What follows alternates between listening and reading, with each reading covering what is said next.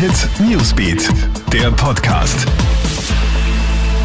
Schöne Grüße aus der Kronehit Newsbeat Redaktion. Hier das Wichtigste für den Start in den Mittwochmorgen. Wird Donald Trump im November gestürzt? Jedenfalls gibt jetzt sein Herausforderer, der designierte Präsidentschaftskandidat der US-Demokraten Joe Biden, bekannt, mit wem er als Vizekandidatin in die Wahl gegen ihn ziehen wird. Dass es eine Frau wird, das war schon länger klar. Nun teilt er auf Twitter mit, dass es sich um die kalifornische Senatorin Kamala Harris handelt.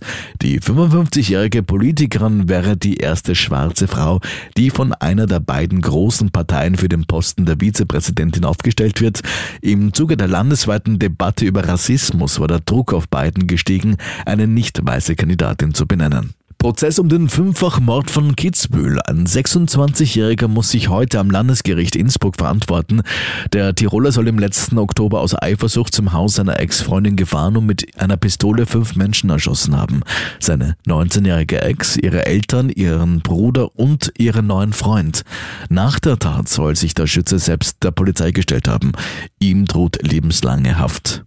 Massenpanik mit mehreren Verletzten in Cannes an der berühmten Strandpromenade in dem südfranzösischen Badeort sind in der Nacht auf Dienstag mehr als 40 Menschen verletzt worden.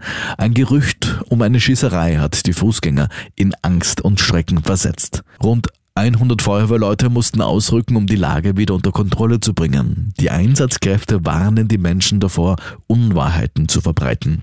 Facebook löscht Millionen Beiträge. Seit April diesen Jahres sind es sogar mehr als sieben Millionen Beiträge mit Infos zum Coronavirus. Laut Facebook könnten die nämlich die Gesundheit von Menschen gefährden. Facebook fährt seit einiger Zeit einen härteren Kurs gegenüber potenziell gefährlichen Informationen, etwa zu angeblichen Corona-Behandlungen.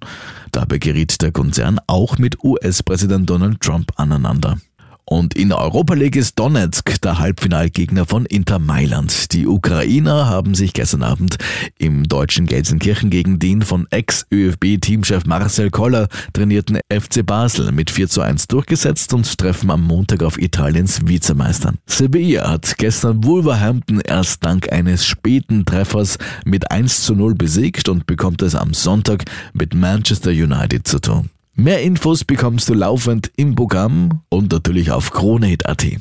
Wir freuen uns, wenn du diesen Podcast auch abonnierst. Schönen Tag noch.